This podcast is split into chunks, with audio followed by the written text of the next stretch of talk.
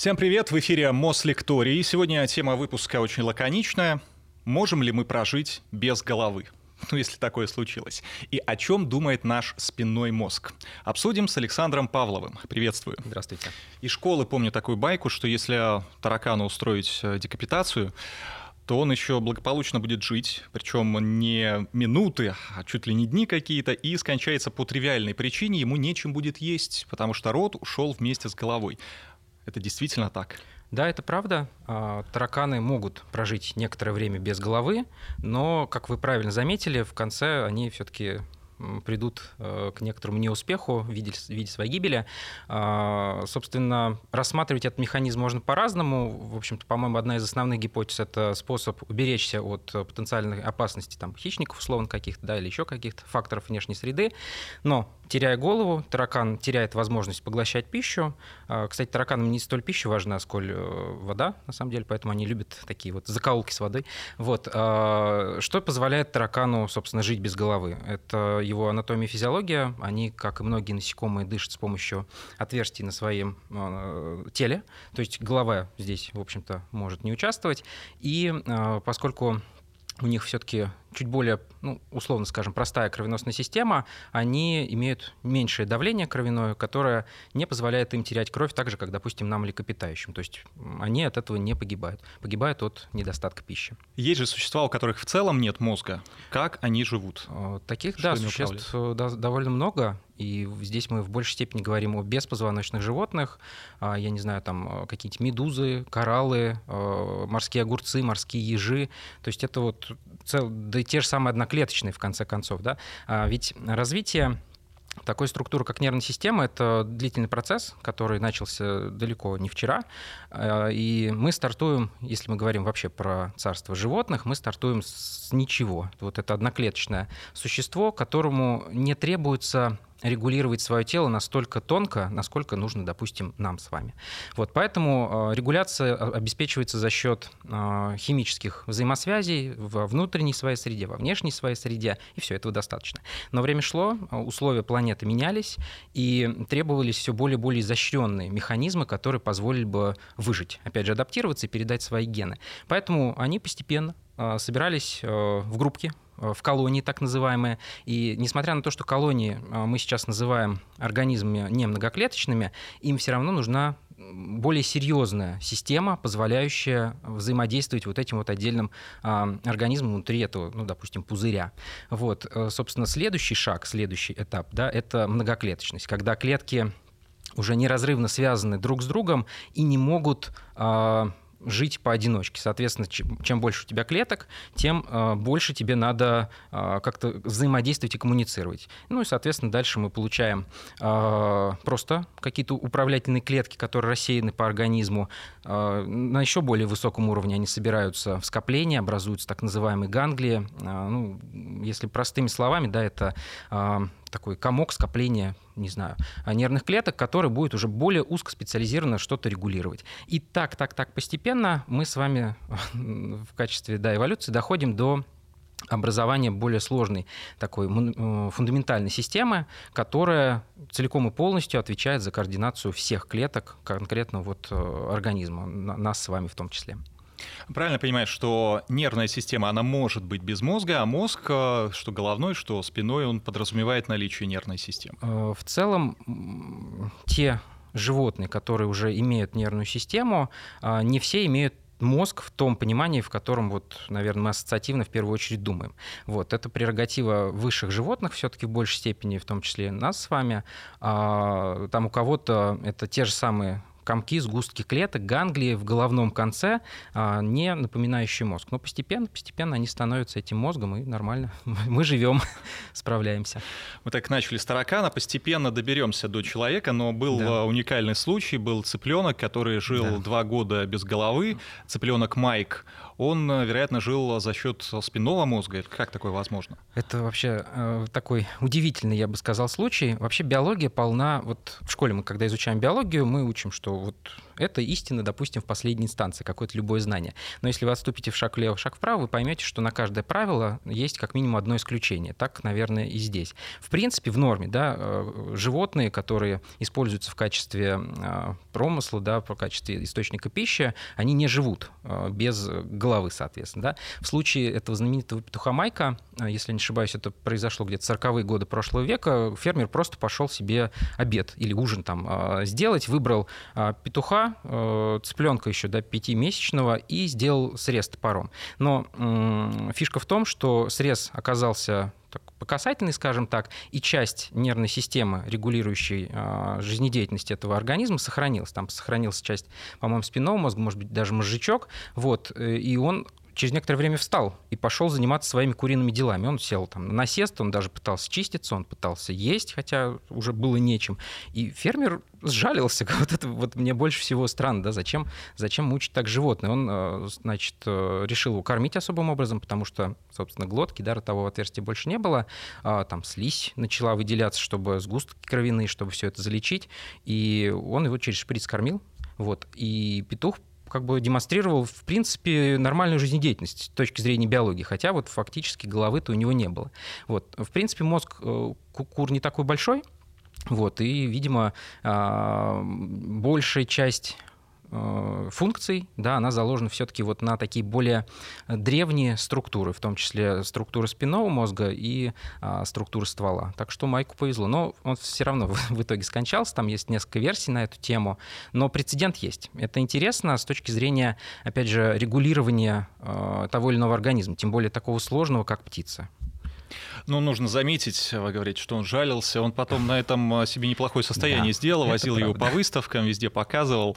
И много куриц пострадало, потому что хотели да. повторить. Хотели Сам повторить. хозяин, насколько я помню, пытался да, повторить эксперимент, но вот что-то не сошлось. То есть это а, скорее исключение, как мы говорили выше, чем правило.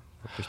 Из вашего рассказа делаю вывод, что все-таки спинной мозг, он более древний, он основополагающий, а потом уже эволюция сформировала головной или нет? Тут э, сложно э, судить э, о первостепенности, наверное, да, потому что э, эволюция — это процесс не линейный, скажем так, да. Ну, понятно, что он однонаправленный, да, то есть назад э, там вернуться достаточно сложно, э, но при этом он очень ветвист.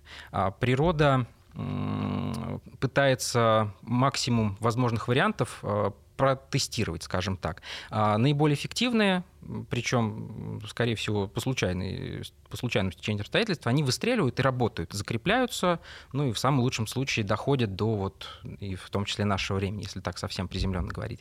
Вот некоторые из этих э, вещей просто отметаются и э, больше никак не проявится. И мы, мы о многих таких вот а, факторах приспособления просто не знаем, потому что до нас не доходят эти а, следы а, их существования.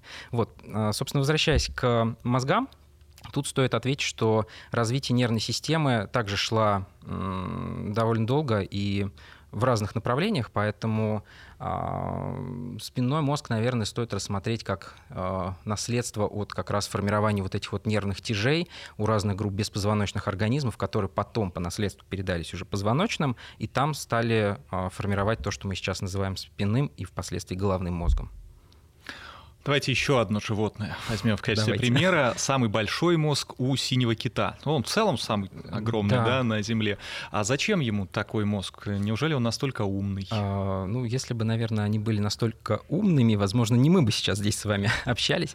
А, но если без шуток, то нужно вспомнить вообще размер синего кита. Это огромное а, существо, а, там, по-моему, до 25, что ли, метров они самые большие дорастают, но не столь важно. Важно, что для координации такого большого массива структур, тканей, мышечных в том числе, нужно много связей, которые, во-первых, э, дорастут до нужного места, условно, там, до мышц плавников или, там, условно, до мышц, регулирующих э, что-то внутри, а, будут иметь с ними взаимодействие, то есть обратную связь туда и обратно, и, соответственно, в головном мозге все это должно ассоциативно э, взаимодействовать и отдавать обратно какие-то команды э, для того, чтобы там сейчас мы плывем направо, значит там одна команда, да, сейчас плывем налево, или там сейчас открываем рот, чтобы попитаться. Вот, э, собственно, нужно соответствующее количество управляющих клеток. Вот в чем а, здесь смысл. Такая же история про слонов, на самом деле. А, тоже они считаются достаточно а, интеллектуальными, да, давайте так тоже притянут, скажем, животными из тех, которые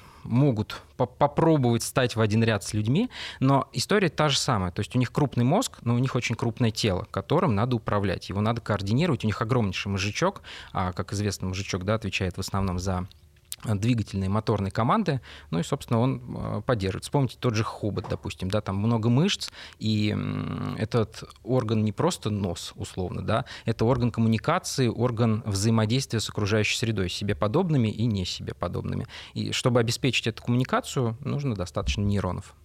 А правда, что у слонов очень мощная память, что они все помнят? А, ну, достаточно, да, много исследований в этой области. Вообще слоны не дают покоя а, тем, кто занимается слонами, там, этологом, а, биологом, зоологом, не знаю, нейробиологом. Да, есть подтверждение того, что они действительно хорошо помнят, они помнят своих сородичей, они могут даже насколько мне известно, узнавать э, в черепах оставшихся э, не, не просто своих родственников погибших, а просто осознавать, что это вот организм моего вида. Это весьма ну, такой приличный уровень интеллектуальной деятельности. А, кроме того, надо, наверное, добавить, что слоны проходят, одни из немногих существ на нашей планете, которые проходят так называемый зеркальный тест. Это а, простая, одновременно очень изящная методика по определению так называемого компонента самосознания организма. А, в общем, на исследуемом образце, скажем так, а, делается метка краской, это, по-моему, классический вариант, причем делается так, чтобы вот э, как бы глазами, условно, он эту метку не видел, ну, где-нибудь, допустим, сбоку, да, условно. И ставится зеркало, животное просыпается, и, собственно, за ним наблюдают, что он будет делать. Если животное обращает внимание на эту метку, замечает его, пытается всячески подойти, вот, чтобы рассмотреть, вот считается, что он как бы осознает, что в зеркале это он сам, а, он может э, сообразить, да, что надо посмотреть на это пятно, что это у него такое, потому что это а, с его точки зрения может влиять на его выживаемость. Ну, мало ли это какая-то опасность. Вот, а, собственно, кто проходит зеркальный тест? Зеркальный тест проходит, по-моему, практически все приматы, если я не ошибаюсь. Ну, по крайней мере, человек подобные ближайшие родственники. А, человек, соответственно, детеныш человека а, проходит этот тест э, с 18 месяцев, то есть тоже не сразу, и это очень важный компонент в определении формирования и здоровья ребенка. То есть если проходит, значит все ок, ну так условно. Собственно, слоны, некоторые птицы, сороки и, что удивительно, единственное насекомое, которое может пройти этот тест, это на муравьи. Вот. Э, да, вообще это загадка, но когда-нибудь, наверное, мы ее и разгадаем. Ну, смысл в том, что этот э, тест э, намекает нам на то, что э, нервная система этих существ, она имеет э, более высокий качественный уровень своего развития, есть намеки на самосознание. Ну уж человек отдельным особняком здесь стоит, конечно же. Наверное, завершая тему в мире мозгов животных, э, вспоминается автостопом по галактике. Там самые умные были мыши, но это mm-hmm. шутка. А вот на втором месте, причем умнее людей, были дельфины, которые покинули планету перед концом света, сказали спасибо за рыбку и пока. А дельфины, они действительно вот какие-то такие развитые в этом плане создания? Ну, в целом, да, конечно, дельфины тоже один из таких вот прецедентов. А, они, кстати, тоже проходят э, этот тест, э, забыли мы их. Да? Э, в общем, у них мозг значительно более габаритный, чем человек, причем мы здесь сравниваем габариты это называется коэффициент энцефализации. То есть энцефалон, да, это мозг, наша, собственно, там с латыни его часть. Это соотношение в общем-то, показывает то, насколько не просто мозг контролирует вот всю моторику, да, но насколько он еще обеспечивает интеллектуальную вот эту деятельность. А, собственно, у дельфинов этот показатель выше, чем у человека, выше, чем у примата, если, опять же, не ошибаюсь. А, у них есть свой особый язык коммуникации с помощью сигналов. Э, то есть это уже тоже большой намек на некоторую больш, большую интеллектуальность, потому что, в принципе, язык, э, вот говорение, то, чем мы сейчас с вами здесь занимаемся, это один из факторов развития мозга нашего до вот таких, скажем, высот.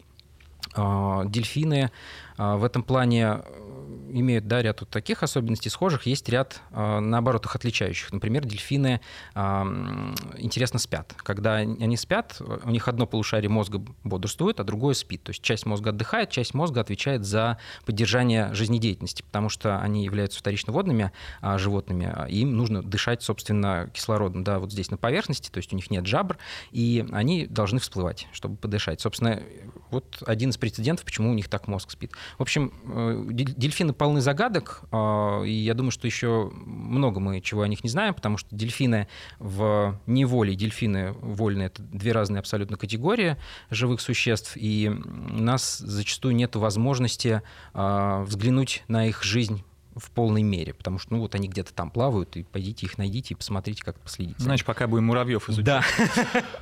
Добрались мы до нас. Как выяснилось, а, многие существа могут жить а, без головы. Мы вот, ну, пока уж, извините, не можем. В чем все-таки причина? А, в том, что мы лишаемся мозга как главного управляющего органа, или просто это кровотечение и невозможность самозащиты, то есть нашу шею закупорить клетки не могут. Есть анекдот на эту тему, короткий такой детский. Зачем тебе голова? Я в нее ем. Да, то есть вот некоторым, в принципе, а, если мы рассматриваем голову как орган и мозг как орган, да, а, он не обязательно должен быть каким-то сверхинтеллектуальным. Это уже скорее следующая социальная такая надстройка, которая позволяет а, нам поддерживать более хитрые и сложные иерархические вот эти все социальные взаимодействия. Вот для поддержания такой стандартной жизнедеятельности тела, да, а, мы можем обходиться менее специализированными отделами мозга. Вот. Почему нельзя жить без головы человеку? Потому что а, мы с вами уже очень далеко зашли в своем развитии, в плане, наверное, даже клеток. А, есть, в общем-то, в биологии такая очень фундаментальная вещь — это уровни организации жизни. Возможно, ну, все в школе их проходят, точно. А, вот. И, собственно, мы там стартуем от э, каких-то микро- и макромолекул, там белки, жиры, углеводы, нуклеины, кислоты и прочее, дальше клетки, и погнали вверх. Э, ткани, органы, там, организмы и так далее. Вот, собственно, вот э, если бы мы были одноклеточным организмом, да, был попроще. Нам а, надо обеспечивать только вот одну условную единицу, себя как тело, клетку. Вот у нас несколько триллионов клеток в нашем нашем теле, и нужно все обеспечить. Если какая-то одна из этих групп выпадает, в итоге страдает весь организм. В этом и сложность. То есть мы как э, такой слоеный большой бутерброд, который, если мы разорвем, теряет свои вот какие-то вкусовые там качества. Да? Ну, в, данном, значит, в данном случае нашу жизнь мы теряем. Вот, поэтому когда-нибудь, наверное, мы научимся э, таким образом разделять тело, но это уже пока из мира научной фантастики. Хотя некоторые вещи, которые мы видим сейчас в нашей жизни, они тоже когда-то были фантастикой. Да? Там пересадка органов, например, та же самая, а, вообще не, видели, не виделась реально. Сейчас вот а, буквально послед, последние две заметки исследований, которые я видел, это пересадка сердца. То есть мужчине пересадили не просто сердце человеческое от донора, а сердце, от, а, которое выращено внутри другого организма, внутри поросят, по-моему, они выращивают. Вот, то есть вот э, ученые, медики наблюдают за тем, как эти сложные, опять же, клеточные процессы, биохимические процессы внутри работают, и можно ли эту технологию развить до чего-то удобоваримого. Ну, то есть, условно, у вас, не дай бог, конечно, болит сердце, давайте приходите, мы вам завтра пришьем новый, вы там через два дня уйдете. Пока это фантастика, но я думаю, что и к этому мы дойдем. А по поводу головы, э, на самом деле тоже есть прецеденты. Во-первых, э, в физиологии физиологии есть ряд исследований, а, связанных с пересадкой голов, правда, не человеческих, а других видов животных. В частности, а, на собаках, по-моему, ряд экспериментов даже в России велся в 60-х годах. А, там пересаживали голову, соответственно, щеня. Ну, очень жестокий, на самом деле, эксперимент. Мы сейчас, наверное, про биоэтику еще с вами поговорим. Ну, наука жестока. Собственно, и смотрели, как эта голова приживается на теле целой собаки. Вот, собственно, звучит жестоко, но в целом это большой скачок для трансплантологии тоже, потому что мы должны, если мы хотим да, эту технологию использовать, мы должны, как это работает, э, знать вот в мельчайших деталях, иначе просто будут э, гибнуть люди. А, и несколько лет назад, в 2017 году, даже один итальянский, кажется, ученый замахнулся, он нейро... Нет, нейрохирург, он сказал, что я пришью человеческую голову к донорскому телу. Вот. Э, не пришил. Вот. То есть все-таки что-то, видимо, остановило. Но это, опять же, во-первых, это очень сложный а, вопрос биоэтики. Многие люди не приемлет такого с разных позиций, там, исходя из разного бэкграунда, а, и они скажут, нет, такого нельзя делать, что это такое, это, знаете, там, из разряда Франкенштейна. Вот, во-вторых, э, с технической точки зрения а, очень сложно соединить а, опять же, структуры ткани а, с донорскими. Очень сложно соединить а, головной мозг со спинным на уровне шеи, собственно, где они там и коммуницируют. Да и просто мышцы, связки, сухожилия, питание в виде кровеносных сосудов. Поэтому, видимо, отказались. И еще надо помнить, что при соединений, скорее всего, человек не сможет управлять нижней частью тела, потому что как раз вот соединить моторные пути — это один из самых э, сложных э, прецедентов во всей этой истории, поэтому человек, скорее всего, должен просто иметь тоже схожее заболевание, тело не работает или органы уже настолько износились условно, что все, ему просто вот тело надо, чтобы функционировать. Ну, когда-нибудь, наверное, и до этого мы дойдем. Посмотрим. А память-то чья будет? Того, чей а мозг? Вот, ну, в целом, конечно, скорее всего, память будет, да, того, чей мозг, потому что это мозг вообще головной центр, командный центр нашего организма, который в себе хранит э, все то, что делает нас э, не просто человеком, а той личностью, которой мы являемся. Вот. Но как бы здесь может быть все что угодно, потому что а, то, как это человеческое в нас работает, мы тоже доподлинно не знаем. Поэтому тут можно а, разные э, рассуждения вести, а уж как будет на практике, мы посмотрим только, когда это совершится.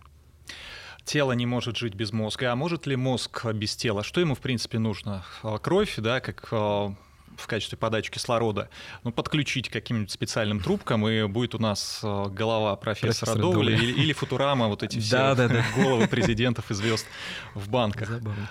А, собственно, мы рассматриваем здесь мозг как орган, да, как и любой орган, а, он нуждается в питании тех клеток, с которыми он образован. Собственно, с одной стороны питание, с другой стороны энергия. Кровь в этом плане, кровеносная система, это магистральная сеть, которая обеспечивает клетки этими компонентами. Соответственно, отключив голову от э, кислорода, от питания, он достаточно быстро погибает. Э, наверняка такой тоже очень широко известный факт, что э, в районе там, ну, давайте скажем, 10 минут, да, человеческий мозг без кислорода, а, плюс-минус, да, там километр может прожить, а дальше все, потому что наступает некроз нервной ткани из-за недостатка мозг э, истерично пытается найти откуда-то эти ресурсы, э, задействовать свои резервы, но не может. И, соответственно, начинают отмирать участки головного мозга, куда это снабжение нарушилось, но а с их отмиранием нарушаются и функции тела. Ну, здесь как бы тоже истории и вариации на тему могут быть разные.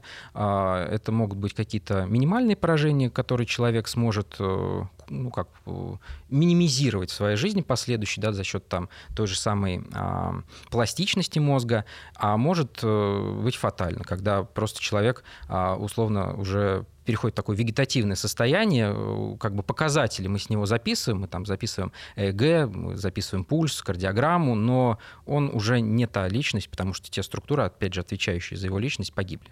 Мы вспоминали цыпленка Майка или петуха Майка, mm-hmm. но есть еще некие свидетельства. Это правда, вот если Майк он задокументирован, да, mm-hmm. есть фото, видео не знаю, но фото точно есть из средневековых каких-то хроник э, к mm. нам приходили рассказы очевидцев, что после того, как голову отрубали, она еще какое-то время гримасы могла mm. изображать, э, что даже палач мог позвать по имени, и голова открывала глаза и была крайне недовольна происходящим.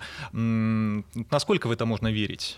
Теоретически такое вообще возможно? А, ну, вряд ли голова осознанно да, воспринимает эти сигналы, и вряд ли это прям восприятие именно этих каких-то сигналов, э, это скажем так, остаточные явления в работе а, нервной системы по управлению телом. А, мозг, опять же, пытается судорожно как-то адаптироваться и как-то вот решить эту проблему. Потому что для него это реально проблема. Он сейчас потерял э, питание, и значит, он там через 7-10 минут просто умрет. Надо что-то сделать. Поэтому он всячески вот какие-то остаточные сигналы а, посылает, причем сигналы, скорее всего, а, уже неадекватные событиям, да, ну вот они проявляются в такой вот э, э, моторике, скажем так. Но, соответственно, ни о какой жизни и ни о каком сознательном управлении здесь речи не идет. А что вообще биологи считают жизнью? О, да, хорошо. Если это такой интересный вопрос, а, его интересно обсуждать с, а, еще с физиком и с химиком, потому что они абсолютно... С философом. А, о, это вообще отдельная песня, потому что они на как бы все сущее смотрят свои позиции. Биология, как бы пытаясь э, определить жизнь, выработала ряд положений, да, который такой чек-лист, вот э, галочки ставите, да, это есть, есть, есть, значит, это живое. Но в целом э, там порядка 14 положений, самых таких вот э, базовых, я, наверное, обозначу лишь самые такие фундаментальные, опять же, связанные с клеточными процессами, связанные с биохимическими процессами нашего тела. А, э, клетка, да, мы рассмотрим такой минимальный организм, да, клетку, это открытая система, которая не может не взаимодействовать с окружающей средой, иначе бы она не была собой. Соответственно, если она взаимодействует, значит, она в себя что-то может поглощать, и что-то она из себя должна извергать. А в себя она в обязательном порядке поглощает те самые две структуры. Это какие-либо молекулы да, органические, чтобы из них что-то собрать внутри себя, и чтобы из них же получить энергию. Вот, то есть э, мы говорим здесь уже об обмене веществ с окружающей средой и внутри себя. Вот. Дальше там уже наслаиваются э, вещи более сложные, там, э, как это, взаимодействие с окружающей среды, средой, какие-то ответные реакции, раздражимость, э, допустим, да, обязательный, обязательным компонентом выступает способность э, себя воспроизводить. То есть э, жизнь вообще, да, вся стремится к тому, чтобы не исчезнуть с нашей планеты, чтобы ее в разных вариациях как-то поддерживать. А там уже каждый вид организма старается себя приумножить максимально, занять большую э, территорию какую-то и вот все ресурсы под себя, так скажем, подмять. Вот, поэтому в этом плане Э, собственно, биологи четко для себя, по крайней мере, определяют, что такое жизнь по вот этим вот критериям и характеристикам. Там еще масса всяких добавляется, да, с новыми исследованиями. Генетика очень активно к этому тоже подключается, исследуя э, как раз-таки вот эти принципы наследования и изменения своего бэкграунда генетического. Вот, и мы говорим, что вот это живой организм. Ну, самый такой банальный, наверное, пример, опять же, из школы, это вирусы. Да? Вот вирусы считаются отдельным таким особняком стоят, потому что они не проявляют как раз тех самых качеств, которые проявляет клетка. Они часть из этих свойств и качеств могут проявить, попав внутрь живой клетки, но при этом они все равно не будут полноценно живыми организмами, даже вот на уровне э, микромира. Вот, ну, они скорее выполняют такую функцию регуляторную, чтобы как раз не давать организмам, проказникам выходить за рамки, за пределы, потому что попросту э, ресурсы конечны планеты, и они э, исчезнут, если их резко все съедят, условно, переработают во что-то все а эти э, циклы круговороты веществ, скорее всего, будут нарушены. Жизнь, может быть, не погибнет, да, то есть, но она очень сильно перестроится, скорее всего. Поэтому вот, наверное, так можно ответить на вопрос о жизни. Умение думать в этот чек-лист э, не подпадает. Э, да, интеллект как э, иронично, да, интеллект — это не критерий и не гарант выживаемости конкретно взятой особи, потому что теория да, эволюции, она говорит нам о том, что выживает не самый умный, условно, да, а самый приспособленный. Каждый организм он старается адаптироваться к тем условиям среды, в которых он находится. А загвоздка в том, что эти условия постоянно меняются, и нужно иметь как раз-таки еще механизмы, которые будут позволять под все это подстраиваться. Вот, в частности, нервная система — это такая вот квинтэссенция э, систем органов, которая заточена именно вот под адаптацию тебя к там, не знаю, погода изменилась, а, стало летом не 20 градусов, а 35. Надо систему регуляции температуры тоже под это подгонять, адаптировать. Вот. Если все работает корректно, значит, выживешь. Не хватит тебя удар э, солнечный, да, или еще там какой-то, не, не остановится сердце, допустим. А если нет, то извините. Вот так это жестоко зачастую работает, но так, такая у нас природа. Как работает нервная система на простом примере? Ну вот, например, бьют молоточком по коленке, или я э, прикоснулся к раскаленной сковороде mm-hmm. и отдернул. Ведь мы это делаем за секунду, естественно, не задумываемся, еще бы мы mm-hmm. задумывались над этим. Но вот по пунктам, как это происходит-то? Как раз здесь речь идет э, о спинном мозге. То есть те рефлексы, которые вы перечислили, это рефлексы на уровне спинного мозга. Они настолько базово значимы для выживания, что они прописаны вот там, а, замыкаются на уровне спинного мозга с одной стороны, они экономят нам энергию в том плане, что не надо действительно задумываться об этом. Горячо отдерни руку, не отдернешь а, ожог. Вот, соответственно, с другой стороны, э, они при их отключении, да, то есть мы резко поймем, познаем их ценность. Вот, значит, у нас есть а, рецепторы.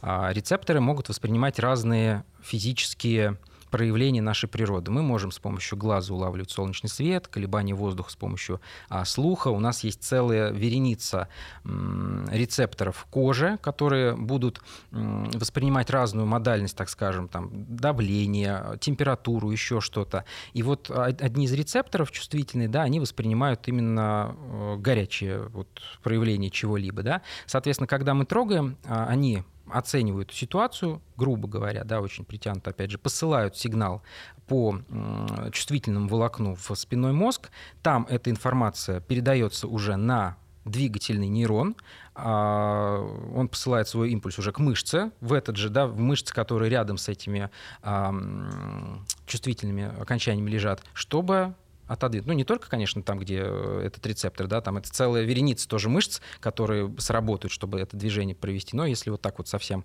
базово и просто. А, казалось бы, несложно, да, вот вроде бы цепь понятна, но как бы воспроизвести ее или починить ее, это тоже целая проблема для нас сейчас. Поэтому мы еще далеки от э, того, чтобы как-то вот э, ну, как бы примерить на себя роль, может быть, какого-то высшего существа и вот, не знаю, распоряжаться своей жизнью человеческой, как нам хочется. Это пока далеко.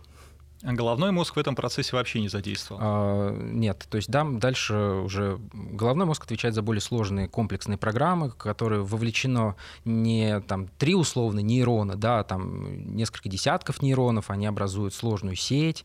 Эта сеть может взаимодействовать еще с какими-то соседними сетями. Это уже целая а, такая вот пирамида, я бы сказал, такая детская. Мозг — это именно биологическая система а, со своими вот этими биологическими надстройками, которые определяют его функционал. Есть такое выражение «я спинным мозгом чувствую». Это фигура речи или действительно он способен э, на интуицию, на какую-то? Скорее, да, это фигура речи, потому что спинной мозг — хранитель... А, ну, базово, да, э, спинной мозг отвечает за две глобальные функции. За, э, он обеспечит некоторую группу рефлексов, таких очень фундаментальных, древних и базовых, о которых, о которых мы с вами говорили выше. И вторая важнейшая функция проводниковая. А, понимаете, э, как с примером с китами и слонами, нам тоже надо управлять своим телом. Собственно, чтобы та или иная мышца подвигалась, надо, чтобы в нее дошли необходимые сигналы, и обратно, э, сообразно выполненной работе, они отчитались, что мы это сделали. Вот, поэтому спинной мозг здесь выступает еще таким глобальным распределительным центром логистическим, который, посылая от головного мозга отростки да, своих э, к определенной мышце, будет ей управлять. В этом и опасность травм спинного мозга, потому что нарушая а, работу той или иной клетки в том или ином сегменте а, спинного мозга, проводимость просто нарушается. У вас сигнал, как по электрическому проводу, не проходит. Соответственно, его либо возможно починить, либо нет, а, и от этого будет зависеть, будет у вас там условно пятка шевелиться или не будет. Причем с травмами спинного мозга интересно, да, чем выше травма происходит, тем выше шанс того, что отключится большее количество э, структур тела. Да? То есть особенно опасны травмы шеи, потому что это именно э, самый-самый перевалочный пункт между спинным мозгом и головным. Если он там перебит условно, да, или там разорваны связи, все. А, тело ниже шеи отключается. Если травма, допустим, идет в грудном отделе, да, то там у вас э, есть шанс потерять чувствительность конечностей нижней части тела. Если спускаемся ниже, да, то все меньше и меньше вовлекается э, структура в эту деятельность, да, то есть там на уровне копчика вы можете не очень хорошо управлять и чувствовать там голени, те же самые стопы и пальцы, может быть, на ногах, но функция перемещения у вас сохранится при этом. Она будет не такой э, координированной, хорошо работающей, как у здорового человека, но она будет. Вот, поэтому не стоит забывать о том, что спинной мозг в этом плане крайне важен, как вот а, центральная система а, сбора и передачи информации выше и, или ниже.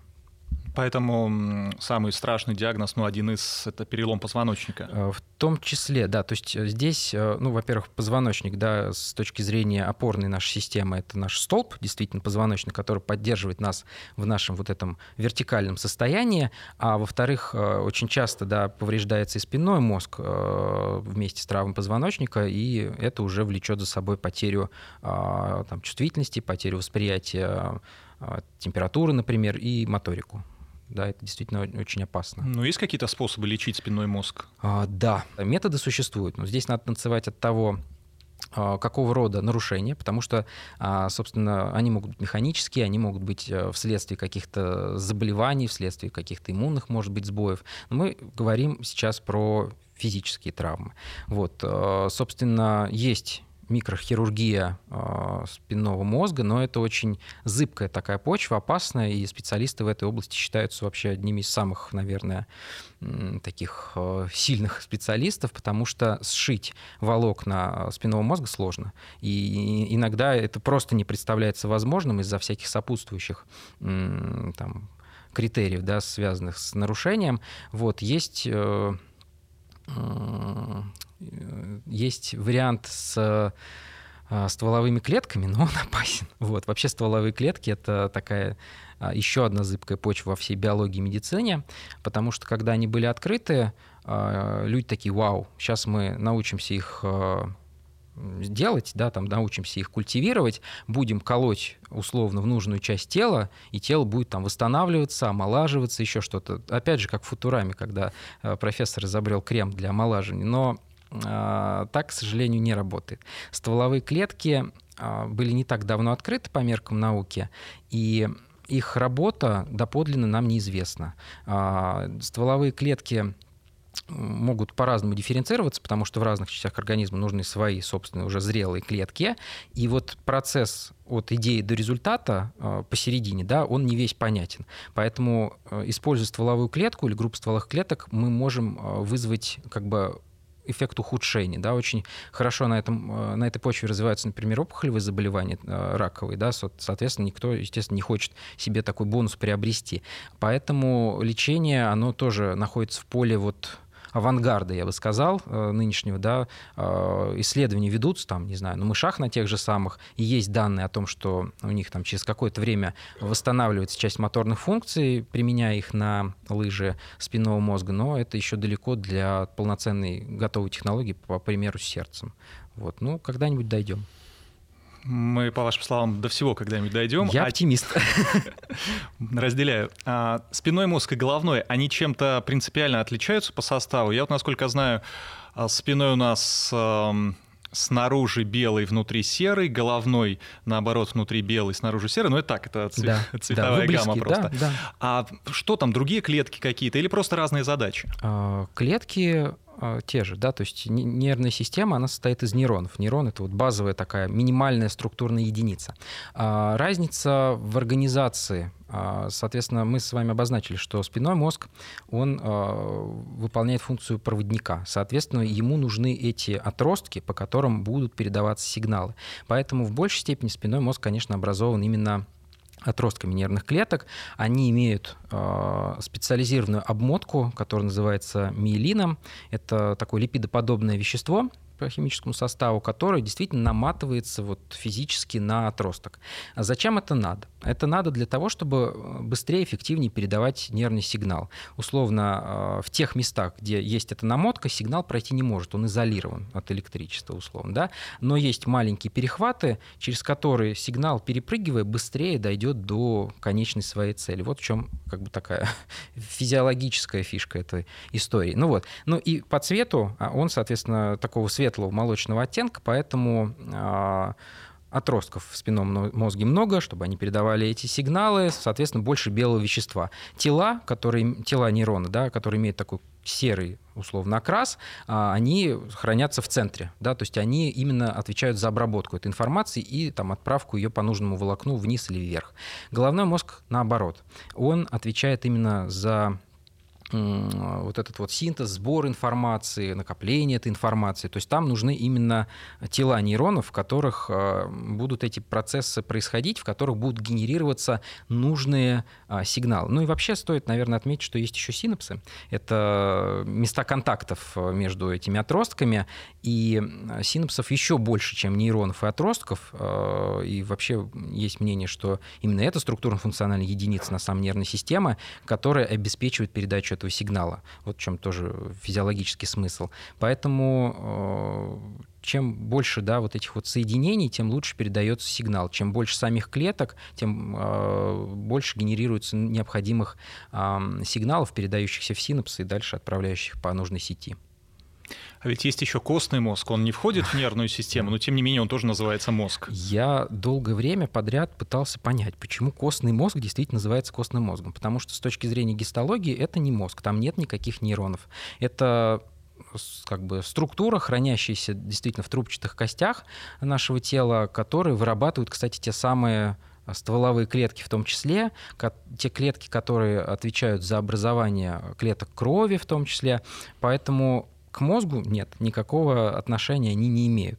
А, этимология, видимо, связана именно с русским языком, потому что в английской литературе э, там э, четкое как бы определение, да, то есть это вот не, не, не назову сейчас с английского языка, вот структура, находящаяся в кости, так условно. Никаких мозгов там нет. Диетический тогда вопрос. А Ой. что полезно для мозга, какие элементы в какой еде? Вот на экзаменах шоколадку, например, говорили, нужно съесть темную, и тогда ты точно решишь все задачи, даже если не знаешь никаких формул. Поесть медленных углеводов, да, кашу какую-нибудь съесть. А, и я бы, наверное, посоветовал э, все-таки что-то из белковой пищи, потому что из белков потом может дособраться все остальное. А, собственно, наш мозг очень жаден до энергии.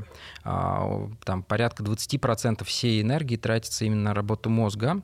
А, собственно, мы так поэтому во многом любим сладкие быстрые углеводы, которые быстро всасываются в кровь и сразу дают удар в наш головной мозг. Мы чувствуем такую эйфорию, во-первых, потому что он нас за это поощряет и говорит, ага, съешь еще шоколадку, это же так приятно, смотри, как много энергии быстро. Но этот резерв быстро истощается, нравится, и нам хочется еще, еще, еще, там подключаются механизмы э, зависимости, да, мы хотим все больше съесть, это влияет на то, что лишние накопленные калории и углеводы переходят там в липидную ткань, мы толстеем, из-за этого еще больше расстраиваемся. Короче, целая вереница последовательных событий. Вот, э, собственно, в первую очередь мозг, мозг хочет энергии.